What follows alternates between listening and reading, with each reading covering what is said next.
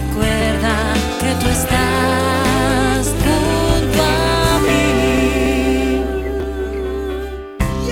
Junto a mí, eh, y junto a mí está precisamente la cantante, la cantante de este maravilloso tema, Rosy Mefer, una vez más con nosotros. ¿Qué tal estás, Rosy? Muy buenas tardes. Bueno, Me estoy alegro- de maravilla aquí Me contigo. alegro mucho de verte. Locutor de, vamos, de No élite, ¿no? sabes, bueno, bueno, que va, soy un obrero de esto, pero me hace mucha ilusión eh, volver a verte porque, Sí. porque, bueno, pues nos llevamos viendo hace mucho tiempo, Es- eres una visita recurrente de LGN Radio, estamos muy orgullosos de ello y, y nos encanta un día más tenerte aquí y además con un lanzamiento nuevo, eh, con una balada inspirada en, en tu padre. En mi padre, en mi querido padre, sí, querido Mateo. padre.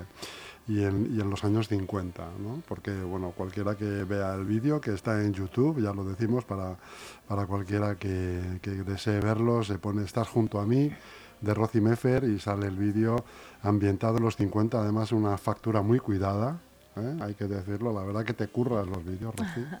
hay Esta vez decirlo. en color sepia, además, que le Sí. daba el toque, ¿no? Y, y Sí, bueno, sí, pues ese toque como... vintage, Sí, ¿no? ese toque vintage. Y al final, como todo videoclip, tiene su historia detrás, ¿no? Y te la voy a contar. Fíjate, Cuenta, estaba, estaba en el trabajo hablando con una compañera y yo tengo intención de cumplir mis 40, que ya me llegan para el año que viene, en Cuba. Entonces yo le decía a esta compañera, como sabía que había ido, empezamos hablando de Cuba, recomendaciones de Cuba, nos llevó a coches antiguos. Y de coches antiguos nos llevó a ella a comentarme que tenía un dos caballos, que es el que aparece en el videoclip, y decirla, bueno Pilar, pues ¿cuándo podemos eh, ir a tu casa ¿no? y grabar esas tomas en tu casa y con el coche que tú tienes? Y nada, fue a hablarlo un jueves, el domingo estábamos en su casa, hacía un día de perros, pero dijimos, vamos para allá, ¿no? Ya saldrá el sol en algún ratito y grabaremos. Y su casa es tan bonita, porque además hay imágenes de radios antiguas, eh, o la simulación de un barco, yo trabajo en una naviera, con lo cual era como, ostras, esto es por donde tenemos que tirar este videoclip, en hacerlo vintage, ¿no? Pues fíjate, te da la impresión de que es un es todo es, es que es, es un escenario, de que es un, ¿no? Un- una cosa montada, Sí. es profeso para el vídeo y es una casa, me dices. Es una casa de mi particular. compañera Pilar, que la mando un besito muy, muy fuerte desde aquí. Y luego grabamos también en Carabanchel. En Carabanchel hay un sitio El que... carabanchel de tus amores. Sí, hay un sitio que se llama La Cortá, que es, bueno, lo llevan, pues es un proyecto de una familia, tienen la Refiná, que es un estilo más flamenquito, y La Cortá. Y en La Cortá nos dejaron ahí dos horitas para grabar. Entonces, nada, pues súper agradecidos porque nos contaban que algún capítulo de La Veneno se había grabado ahí, Anda. de la serie de La Veneno, y parece que es, Carabanchel es un sitio últimamente bastante reclamado, ¿no? Así que, pues nada, damos un poco honor al barrio de donde no nací, pero que en el que vivo desde hace un año. Así que ahí está la historia de, de los lugares de este sitio, ¿no? De- del vídeo, de la localización. Bueno, con Vuelvo a Renacer era un tema que le dedicaste a tu madre. Eh, Estás junto a mí es un tema que le dedicas a tu padre. Sí. Eh, eh, bueno, nos dejas a los demás hijos por los suelos. estas Yo es una canción, Chus, que recomiendo decir, venga, se la voy a dedicar a mi padre, a mi abuelo, a la persona que queramos, porque ya ves que no va ni en masculino ni en femenino, sino que va para todos aquellos que, que queramos dedicar. Y yo invito a los oyentes a eso, ¿no? A decir, vamos a escuchar este tema, escuchar la letra tranquilamente y a esa persona que queremos, pues ponérsela y dedicársela, ¿no? Que también se lo merecen. ¿Qué te dijo tu padre cuando, cuando le dijiste la primera idea que te ibas a tener o cuando escuchó el tema? Pues mira, fue curioso porque él venía de vacaciones la semana pasada y no estaba previsto que él apareciera en el vídeo, pero justamente nos pilló en plena grabación y le dije, papá, digo, Tiene tienes que salir, aquí, tienes que claro". salir, porque claro, él vive en León, entonces mover a la gente que me graba a León era complicado, ¿no? Pero casualmente él venía de vacaciones y digo, pues ya está, pero ¿qué pasa? Que venía de vacaciones con pantalón corto, manga corta, es decir, no teníamos ropa para, para ponernos de época, ¿no? Mm. Y el productor que me ha hecho el videoclip, Michel Velarde, que le mandamos también un besito desde aquí, él dijo, no te preocupes, vamos a buscar un sombrero, un abrigo y, y nada, y casualmente la ropa le iba bien, entonces pues con eso tiramos, ¿no? Sí, sí, sí, Oye, fue, curioso al final el, el tender la mano unos, tender la mano otros, pues al final salió algo muy bonito como es pues eso, ese momento con mi padre charlando y, y que refleja muy bien pues un poco lo que, lo que dice la canción también, ¿no? ¿Por qué, te, ¿Por qué te inspiras tanto, bueno, en tu madre o en tu padre? O sea, tiene una explicación lógica, ¿no? Sí, Pero, pero no es usual que una cantante, que un artista le dedique dos temas, pues pues uno a su madre y otro a, a su padre. pues para que mi padre no se ponga celoso, ¿no? no, ya sabes que el tema, el tema principal es un poco, ¿no? El motor es mi madre para, para ese disco que se llamará Carmela, pero yo pensaba a mi padre, digo, wow, tengo que dedicarle una canción porque al final el tema de la música viene por él. Claro. Sí, viene por él, viene por, bueno, pues, pues mm, desde chiquitita, ¿no? Él me lo ha inculcado y me parecía siempre un motivo muy alegre el festejar su llegada en casa. Él venía canturreando y es como digo, ¿a quién le debo todo esto? O sea, realmente eh, los primeros pinitos fueron con él. Entonces, pues esto es como, yo pensaba, digo, esto es como cuando abres un álbum de fotos, pasa el tiempo y vas viendo quién hay en esas fotos, qué momentos hay. Digo, mm, este es un regalo que yo le quiero hacer, que tenga su canción mi madre no lo puede ver, ¿no? Pero mi padre sí que lo puede ver. Y al final es como decir, ¿te acuerdas de aquel momento que compartimos? Igual han pasado 20 años y dices, pero ahí tienes tu vídeo, ¿no? Que quedará ahí para la, para la posteridad. Entonces es algo que... Parece mentira como un detalle, por ejemplo, como esto que acabas de comentar, que tu padre entraba del trabajo por la tarde-noche en casa canturreando, Sí, se te queda como niña sí, y a partir de ahí empieza a nacer esa flor ¿no? dentro de ti. A lo mejor ha estado un montón de años sin tú saberlo, no, no, no sé, pero de repente en, a- en algún momento ya eso florece y te, y te empieza a tirar el mundo de la música. ¿no? Sí. Y, y- y casi 40 años después dices, pues fíjate, esto ya a mí me viene de... eh, a mí me pasa algo similar y te lo voy a confesar ahora, ahora que porque es verdad que estas cosas suceden y son así. Mira, yo, mi madre, que todavía vive, la tengo viviendo conmigo en casa, eh, eh, la re- el primer, yo creo que el primer recuerdo de infancia que yo tengo, yo echo la vista atrás y el primer recuerdo que yo recuerdo de muy pequeñito, de muy pe- de- de que tendría yo, no sé, puede ser que tuviera seis años, o entre cinco o seis, entre cinco, seis, siete, esa horquilla, el primer recuerdo que yo tengo de mi madre es estar yo sentado en un sofá que teníamos, eh, vivíamos en Villaverde. Ujú, muy cerquita de donde estoy ahora yo. Sí. Sí. Y estar sentado yo en un sofá de Sky rojo, Ujú, de estos que se le daba la vuelta al asiento y por una, por una parte era Sky y por otra parte era como de terciopelo. Sí, ¿eh? sí, sí, sí. Y el terciopelo se ponía para las visitas, ¿eh? porque quedaba muy bonito. Sí. Eh, y recuerdo ver a mi, a, mi, a mi madre con un cobertor de hombros de lana, que se los hacía ella, malva, pelando judías verdes. Fíjate, wow. Ese recuerdo, pero además es ese instante, es muy fugaz. Es ese instante, en penumbra, creo, creo que ahí sonando, mm, pudiera ser que estuviera sonando una radio de fondo, porque era la época del consultorio de Francis, de Mm. la señorita Francis y todo esto, que, luego resultó que era un hombre Ah. el que daba el consultorio. Vaya. Era muy famoso en España. Y, y, bueno, pues la recuerdo con este cobertor eh, de, de lana, así como malva, ¿no? Era, era- era malva.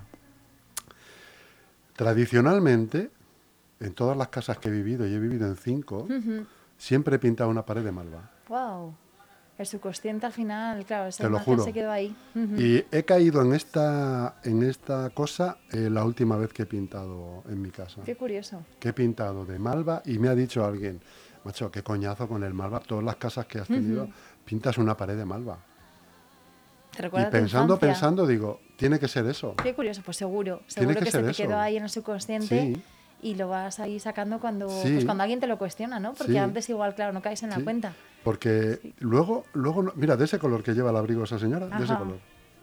Sí, curioso, curioso. Y- ¿Y, tu color favorito cuál es, Chus? Pues es que no es el malva. Igual, Fíjate. sí, igual Tengo, coincides me ahí. gusta mucho el rojo, el azul marino, tal, pero no es el malva. Pero sin embargo sí que me gusta en una pared, Qué curioso. el malva. Por- Sí, luego sí. le pones unos cuadros dorados, una cosa y queda muy bonito. Pero siempre pensé, y luego cuando lo- digo, est- esto viene por lo, la cosa esa de mi madre, De que, madre, que, sí, tenía de lana para los hombros. Qué bonito, ¿no? Porque tiene casas. significado al final, ¿no? No un es eh, un sí, color al azar, sino que tiene ahí su sentido. sí, sí.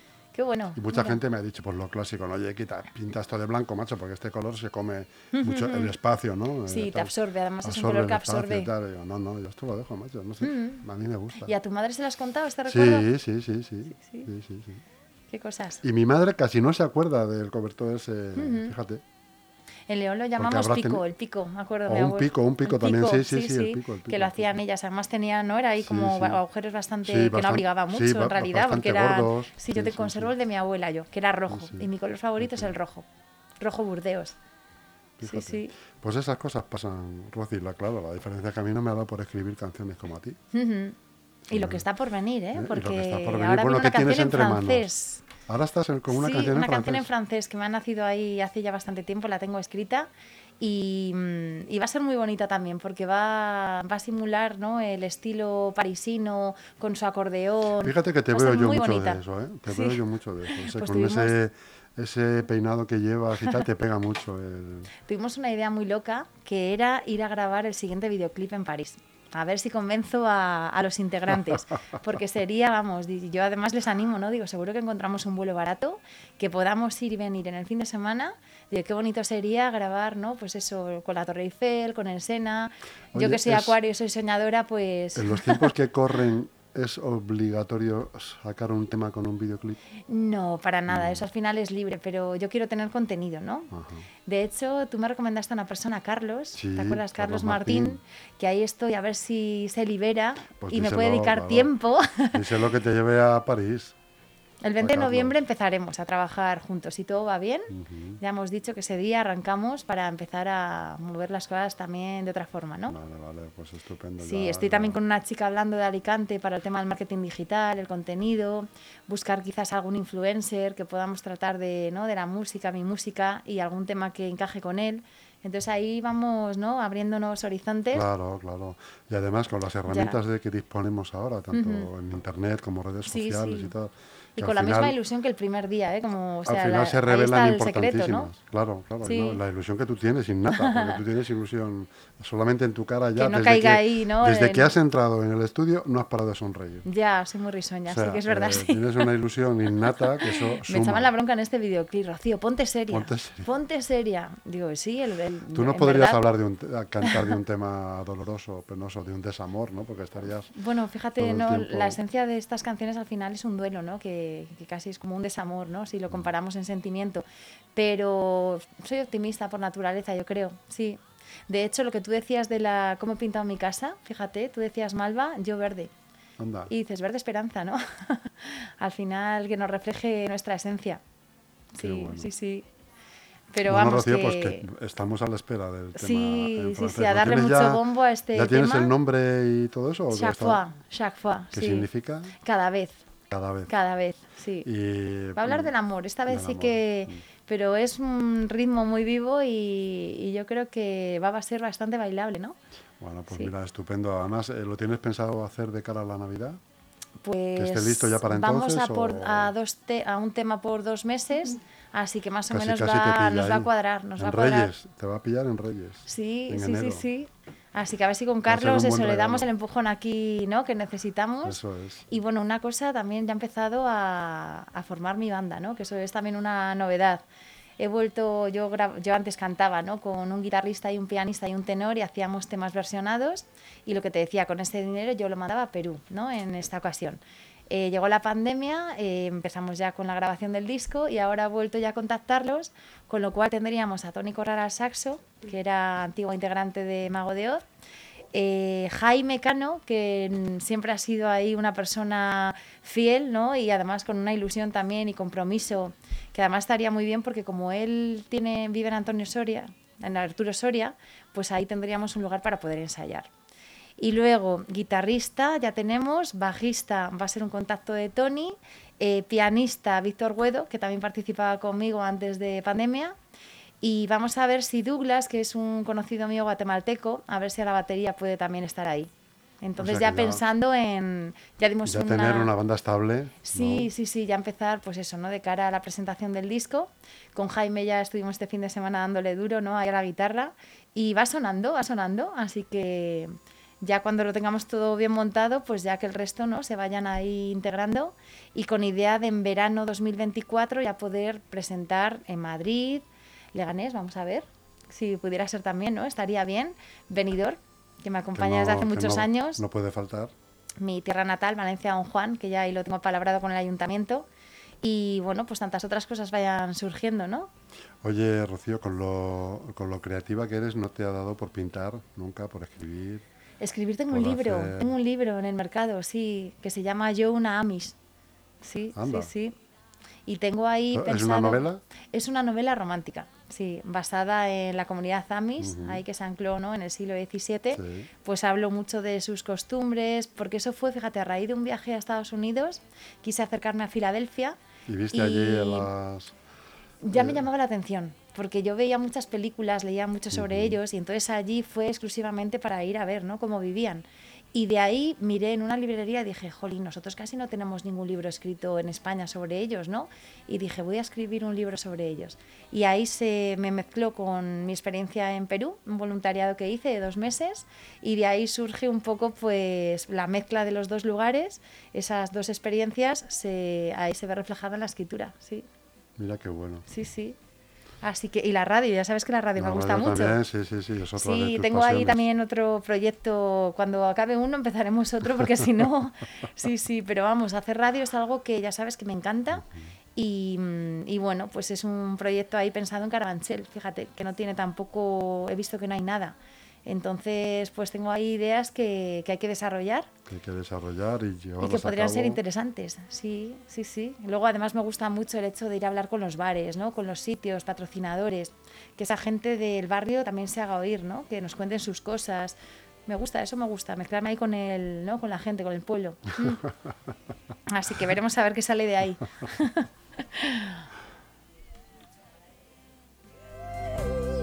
Por tu paz